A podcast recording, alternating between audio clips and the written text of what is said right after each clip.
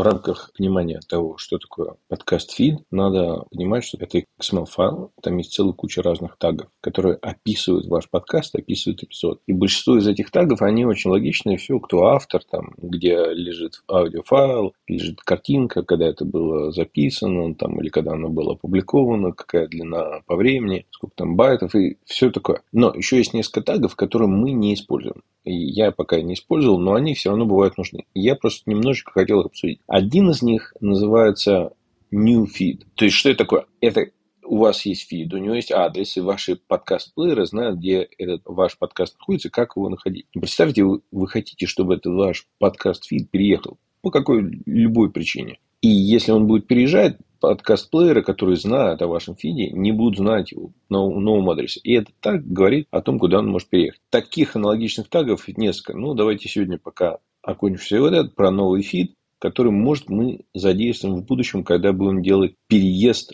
на другое место.